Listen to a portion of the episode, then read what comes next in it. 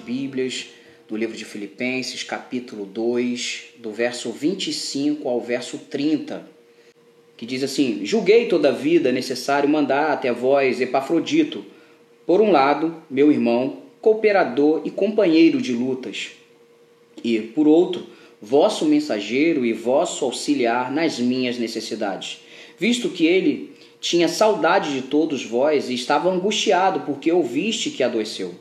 Com efeito, adoeceu mortalmente. Deus, porém, se compadeceu dele, e não somente dele, mas também de mim, para que eu não tivesse tristeza sobre tristeza. Por isso, tanto mais me apresso em mandá-lo, para que, vendo novamente, vos alegreis e eu tenha menos tristeza. Recebei-o, pois, no Senhor, com toda alegria e honrai sempre a homens como esse, visto que, por causa da obra de, de, de Cristo, chegou ele às portas da morte e dispôs a dar a própria vida para suprir a vossa carência de socorro para comigo. Vamos orar a Deus agradecendo a leitura do texto bíblico, meu irmão. Curva sua cabeça, vamos falar com o Senhor. Amabilíssimo Deus, eterno Pai, Senhor, graças te damos. Obrigado, Senhor, pela leitura do texto bíblico, Senhor, porque sabemos que a tua palavra é viva e eficaz em nossos corações. Não permita, Senhor, de maneira nenhuma, Pai, que possamos falar alguma heresia aqui, Senhor. Que possamos falar somente aquilo que vier do seu alto e sublime trono, Senhor. Então, por isso, livre a nossa boca da heresia, Pai. Pedimos que o teu Santo Espírito fale com a igreja agora, nesse momento aqui reunida. É a oração que fazemos no nome santo do teu Filho amado Jesus. Amém. Meus irmãos, Paulo é, fala de Timóteo e mostra características como um obreiro aprovado. Essa foi uma das exposições que nós fizemos é, no estudo passado, na palavra passada, no sermão passado. E nós dividimos esse sermão, essa perícope, em duas partes, duas mensagens. Uma parte falando de Timóteo e uma parte falando de Epafrodito, porque temos é, lições para tirarmos desses dois homens de Deus. O apóstolo começa a, no versículo 19 ao versículo 24 falando de Timóteo. E agora do verso 25 ao verso 30, ele vai falar de Epafrodito.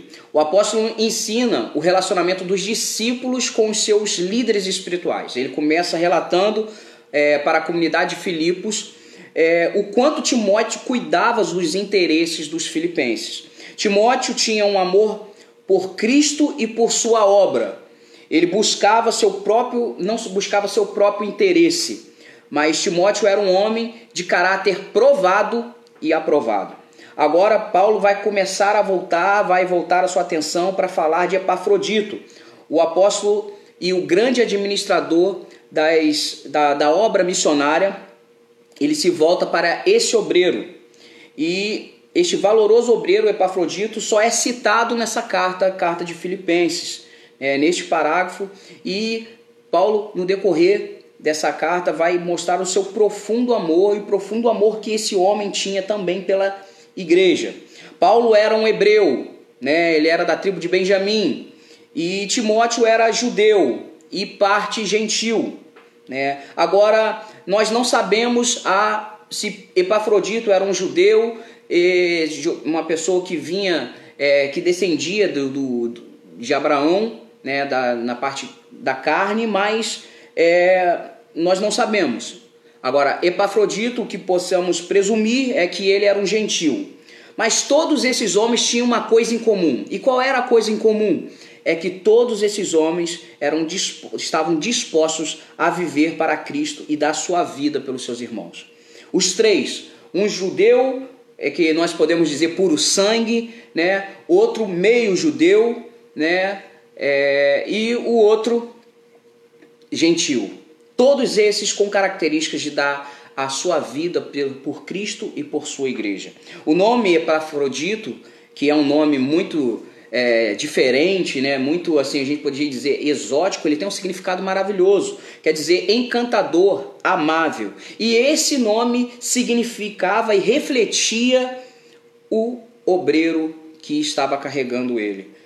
Epafrodito era um, um, um homem amável, era um homem que passava amor. Meus irmãos, naquela cultura nós precisamos entender o contexto ali que Paulo estava vivendo. Naquela cultura, é, os prisioneiros não viviam de maneira nenhuma é, sendo sustentados pelo Estado. O Estado não dava comida, não dava as necessidades vitais. E tinha que ser provido isso por amigos e familiares. O que, Filipen, é, que os filipenses estavam fazendo era algo muito importante ao enviar Epafrodito para levar uma oferta necessária para o sustento do apóstolo. A comunidade toda ali estava mandando alimentos, mandando oferta para que o apóstolo pudesse ter a, condição de sobreviver. Nós precisamos entender que é, Timóteo e Epafrodito fizeram um exemplo de companheirismo e de luta, companheiros de luta do apóstolo, do grande apóstolo apóstolo Paulo. Epafrodito, na verdade, era o soldado de Cristo que estava ali para entregue é, e colocando a sua vida em risco para o benefício e o amor pelo seu líder, o apóstolo Paulo. E eu quero destacar algumas lições aqui no versículo 25 e eu quero que você acompanhe comigo na sua Bíblia. O versículo 25 diz: Julguei, todavia, necessário mandar até vós, Epafrodito, por um lado, meu irmão, cooperador e companheiro de lutas, e por outro, vosso mensageiro e vosso auxiliar nas minhas necessidades. E nós aprendemos aqui a primeira lição. É, em primeiro lugar, Epafrodito, um homem pronto a servir, mesmo correndo riscos. Epafrodito foi o portador da oferta da igreja de Filipos para Paulo e também o portador da carta de Paulo aos Filipenses. Paulo chama de irmão, chama de cooperador, chama de companheiro de lutas. Epafrodito era um homem pronto a passar qualquer perigo com o seu líder. Isso mostra o quanto Epafrodito era um homem equilibrado. E nós vemos que falta às vezes muito equilíbrio de, da parte da liderança ou da parte dos liderados na vida cristã. O equilíbrio, meu irmão, é importante para a vida cristã. Alguns às vezes enfatizam tanto a comunhão que esquecem do progresso do evangelho, de progredir no evangelho.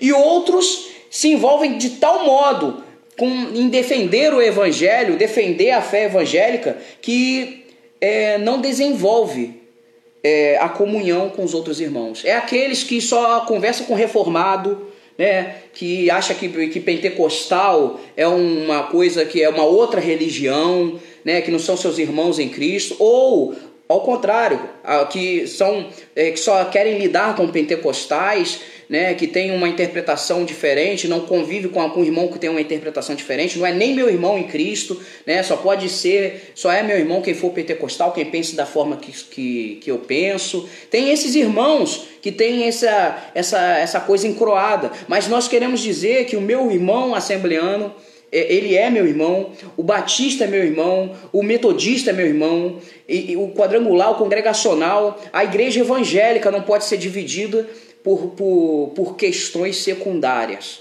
Eu não estou falando de coisas primordiais, mas tem pessoas aqui que só querem conversar com reformado. Só tem, tem pessoas aqui que só querem conversar se for da mesma fé e ordem, se comportando como seitas. Não era isso que nós vemos aqui o, o Epafrodito, um homem equilibrado. Então, nós não devemos ser é, sectários, né, causar separação, é, achar que só porque nós somos reformados, quem não é reformado é herege. Nós não devemos fazer isso. Não é isso que os grandes líderes do nosso movimento, da nossa igreja, falam e pregam e demonstram através da Escritura. Então nós devemos tomar cuidado com as panelinhas reformadas ou, ou pentecostais, tá? Eu não estou aqui com ar de acusação para ninguém, mas eu quero dizer que a palavra de Deus nos ensina a sermos irmãos e prezar pela unidade. Lembra que no, na, na, na, na, exposição, duas exposições para trás, a gente está falando sobre contendas? É isso que vai desencadear. Se nós somos é, pessoas que queremos só viver em debate, em contenda, isso não agrada a Deus. Devemos ter equilíbrio, devemos procurar comunhão, mas a comunhão ela tem que ser um processo é, é, equilibrado e a gente aqui não está dizendo que a gente tem que abraçar herege que a gente tem que abraçar as seitas, não estamos dizendo nada disso, mas temos que tratar uns aos outros como irmãos, aqueles que são baseados na palavra de Deus. E Epafrodito, ele não caiu nessa, nessa armadilha de ser é, uma pessoa de contenda, de divisão, de, demarcar aquilo. Só aquilo que eu penso é que é cristianismo. Aquilo que pensa diferente não é cristianismo. Não, ele não fez isso. Epafrodito era um, um homem como Neemias. Né? Um homem que reconstruiu, Neemias foi um homem que reconstruiu os muros de Jerusalém, numa, de uma mão segurando a pá e na outra segurando a espada. É, não podemos de maneira nenhuma construir um muro com espadas e nem podemos guerrear com paz, mas precisamos dos dois instrumentos para realizar a obra de Deus. Precisamos ter a unidade, saber que a palavra de Deus muda, é, molda o nosso comportamento, mas também nós devemos botar a mão à obra, pegar no pesado e fazer aquilo que compete àqueles homens a fazer a vontade de Deus também, se tiver com força física né, trabalhando na obra do Senhor, pegando no pesado. Então, verso 26, agora, acompanhe comigo. É, visto que tinham saudade de todos vós e estava angustiado porque ouviste que adoeceu. E aqui, meus irmãos, nós vemos a preocupação de Epafrodito, não só com o apóstolo Paulo, mas também com a igreja que tinha enviado ele, porque a igreja descobriu, ouviu dizer que ele estava doente no meio do caminho e que possivelmente a doença era mortal e ele não poderia chegar ao final, e a igreja estava é, preocupada em oração para que Epafrodito não morresse. Então nós vemos aqui e aprendemos uma, é, uma lição. Epafrodito, mesmo enfermo, estava fazendo a obra de Deus. Meus irmãos, eu quero agora tocar em um ponto onde ah, um tema que sobre enfermidade, que é um tema muito mal trabalhado no meio da igreja, muito mal é, é, explicado para a igreja. O povo às vezes fica repetindo aquilo que os líderes, de maneira ou de ignorância ou até mesmo de outros motivos que nós não podemos é, presumir no momento agora para não sermos levianos, é um, um, um tema muito delicado que às vezes as pessoas começam a repetir coisas que não condizem com a palavra de Deus. Uns vão dizer que crente não pode ficar doente. Outros vão dizer que não existem mais curas de maneira, as curas de Deus de maneira milagrosa. E outros vão afirmar que é, toda doença é do diabo. Toda doença é do diabo. Então eu quero dizer para você, meu irmão, que todas essas, essas posições são biblicamente erradas. Aqui nós vemos no texto que em Roma Epafrodito caiu enfermo né? possivelmente vítima de uma conhecida febre romana que devastava cidades inteiras de forma é, de epidemia. Né? E a, a enfermidade havia levado a, o Epafrodito às portas da morte. Mas, meus irmãos, não estamos de maneira nenhuma livres por sermos cristãos das tormentas da vida. Epafrodito é um homem que estava fazendo a vontade de Deus, estava fazendo, estava com amor à causa de Deus, amor a Cristo e mesmo assim ficou doente. E nós notamos aqui que pelo, pelo todo capítulo 2 e até o final do capítulo, até o capítulo 30, o versículo 30, é, que Paulo em momento nenhum vai dizer que Epafrodito ficou doente porque foi um ataque de Satanás, sabe? Aquelas coisas que acontecem com, conosco e nós dizemos, é meu irmão, Satanás está furioso. De maneira nenhuma nós vemos nada escrito aqui no texto que fala que isso foi um ataque de Satanás. Também não, não vemos é, nada escrito dizendo que Epafrodito estava doente por causa da pouca fé dele. Né? Nem, por, nem também vimos que Paulo falou: É, Epafrodito, você está doente porque você está em pecado. Nós não vemos nada, nada escrito a esse respeito. Aqueles que pregam que um crente não poderia ficar, não pode ficar doente e que toda doença é obra maligna e maligna está equivocado, meu irmão. Está equivocado. Nós precisamos entender que nem todas essas coisas é, é porque você está em pecado. Doenças são coisas que vão nos afligir. Nós teremos aflições. O Senhor já explicou isso em João 16:33. No mundo tereis aflições. Então isso vai acontecer conosco. Epafrodito era um homem que estava fazendo a obra de Deus, mas isso também não impediu dele ficar enfermo. Então é por isso que nós devemos nos cuidar, devemos cuidar da nossa saúde, devemos cuidar de todas essas coisas que envolvem é, a, a, nossa vida, porque e nós, por sermos crentes, nós não estamos imunes de ter doença, câncer, depressão, qualquer outra doença. Nós não somos imunes por causa disso. E nós devemos não passar isso para frente, ensinar essas coisas para os nossos irmãos que é, você deve. Tem aquelas pessoas que são os portadores do caos, né? Do Deus carrasco, que acha que Deus é só o. É só carrasco só. Ele não, não é benção, não, ele não é bondoso, não. Ele é só carrasco. Ele fala, ó, isso aí é Deus te castigando de alguma coisa. Você não pode dizer isso, meu irmão. Você não pode dizer isso, não caia nesse erro.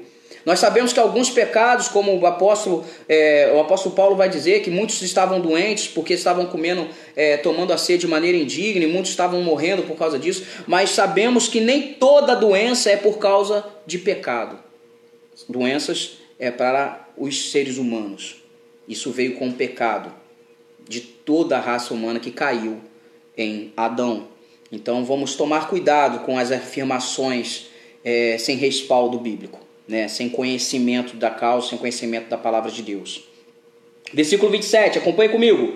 Com efeito, adoeceu mortalmente. Deus, porém, se compadeceu dele e não somente dele, mas também de mim, para que eu não tivesse tristeza sobre tristeza. E eu quero destacar aqui, meu irmão, uma lição: o amor e o cuidado de Deus para conosco e para com todos aqueles que nos rodeiam. Meus irmãos, Epafrodito é, estava doente, estava à beira da morte, mas Deus poupou a sua vida. Mas Paulo não para por aí, não para só em Epafrodito. Ele diz que Deus também teve misericórdia dele também. Isso indica que Epafrodito era valioso demais para Paulo. A misericórdia de Deus em relação a Epafrodito era também resposta e misericórdia também para Paulo. Poupar a vida de Epafrodito era mostrar misericórdia com o apóstolo, porque o apóstolo havia se tornado dependente do serviço de Epafrodito. Epafrodito era um homem que prestava um serviço ao reino, que era muito útil. Se Timóteo era o braço direito de Paulo, Epafrodito era o outro braço. E nós vemos isso claramente, o quanto Epafrodito era querido pelo apóstolo. E nós devemos aprender a valorizar pessoas. Devemos aprender a todo momento a perceber o quanto pessoas estão é, tá sendo ajudada pelo Senhor, está tá sendo é, abençoada para, para, por, pelo Senhor para nos abençoar também. Porque a bênção do meu irmão é a minha bênção.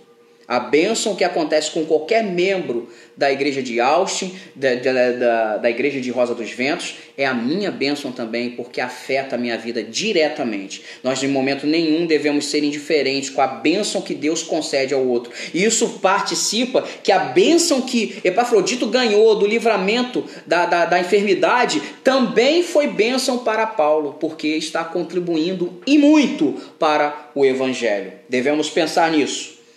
Olhe as pessoas que estão à sua volta, o quanto Deus tem abençoado elas. E de tabela, tem abençoado você também, meu irmão. Deus sabe de todas as coisas, Ele é bom o tempo todo. Verso 28. Por isso, tanto mais me apresso em mandá-lo, para que, vendo-o novamente, vos alegreis, e eu tenho menos e eu tenha menos tristeza. Meus irmãos, versículo 28, aprendemos como nos alegrarmos com as intervenções de Deus. É, os filipenses ficar, ficariam felizes de ver Epafrodito de novo saindo da enfermidade. Paulo ficaria feliz e também menos triste em saber o quanto seu companheiro de luta passou por esse problema e Deus teve misericórdia dele. Nós aprendemos aqui que, de maneira nenhuma, podemos esquecer das bênçãos recebidas e não agradecermos. Pense aí, olhe em sua volta as respostas de orações que você fez ao Senhor e o Senhor respondeu todas elas. Você deve estar sentado agora nesse momento em alguma coisa tudo à sua volta deve de ser porque o Senhor te deu. E você deve ser grato por isso. Olha para o seu filho, olha para sua filha. olha para a sua família, foi o Senhor que te deu. Seja grato por isso também. Seja grato porque você hoje amanheceu respirando. Respiração é graça.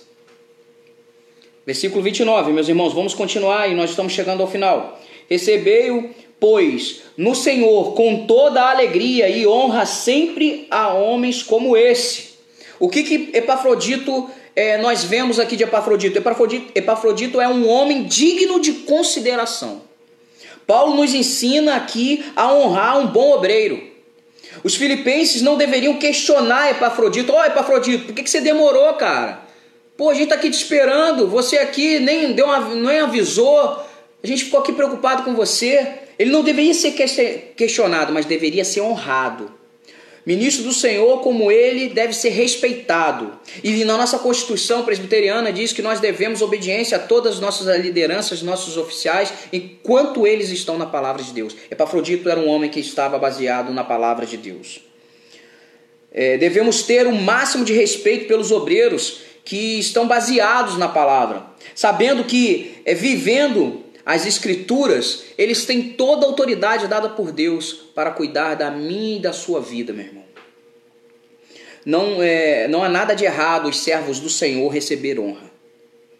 Tem pessoas que, inclusive no meio reformado, a gente não sabe nem receber elogio, né, meu irmão? A gente tem até que é, ler a palavra de Deus para a gente saber receber um elogio, porque a gente acha que a gente tem que ser o tempo todo é, depreciado, se autodepreciar, e não é isso. Nós devemos é, prestar honra, dar honra a quem tem honra, e nós devemos é, saber que a honra que nós recebemos é graça, a gente não merece.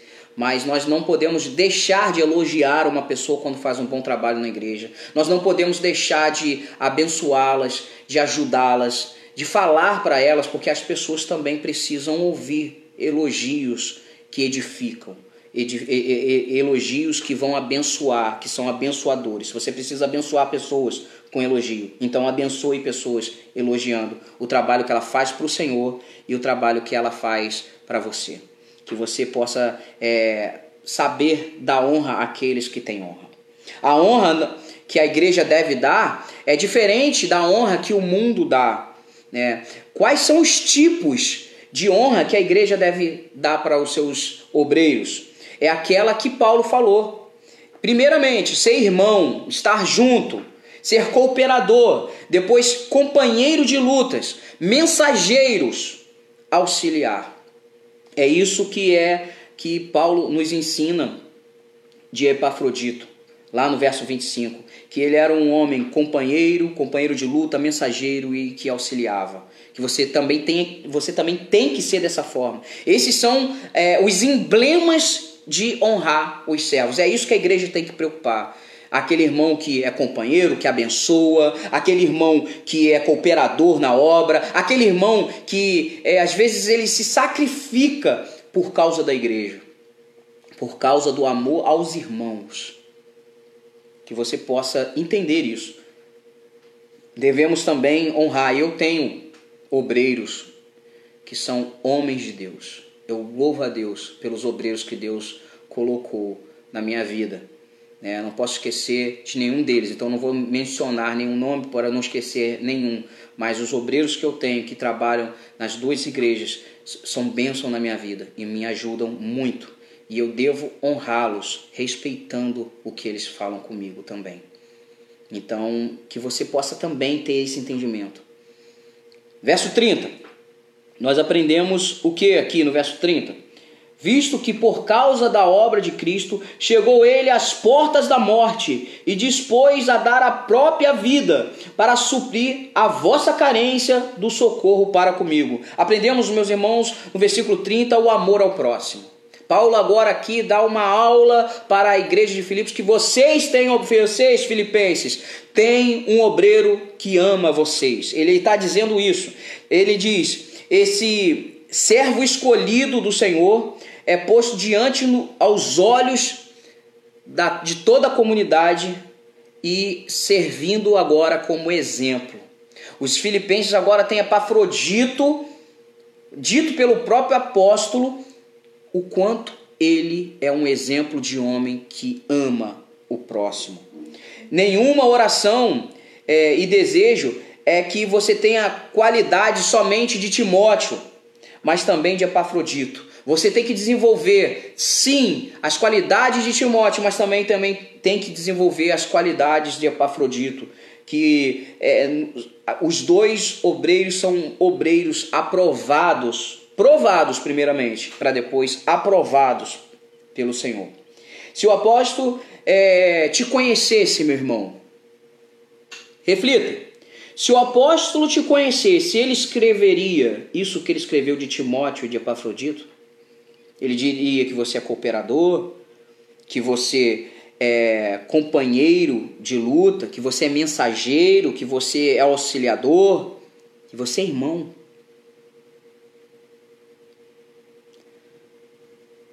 Eu quero que você pense, meu irmão. Eu quero que você pense, faça uma autoanálise essa semana. Você tem qualidades que Paulo relata aqui. Você é companheiro, você é companheiro de lutas, você é cooperador. Você auxilia pessoas. Você traz uma mensagem da parte do Senhor Jesus para o coração daquele que está com dificuldade, que está com problema. Você faz isso essa é a minha oração. Que Deus possa ter misericórdia de nós, que Deus possa nos fortalecer para ser homens e mulheres como Epafrodito e Timóteo, exemplos para a comunidade cristã, exemplo para homens e mulheres de Deus, que está aqui, entregue, amando o próximo. Amar o próximo não é dizer só que ama, não, é demonstrar que ama.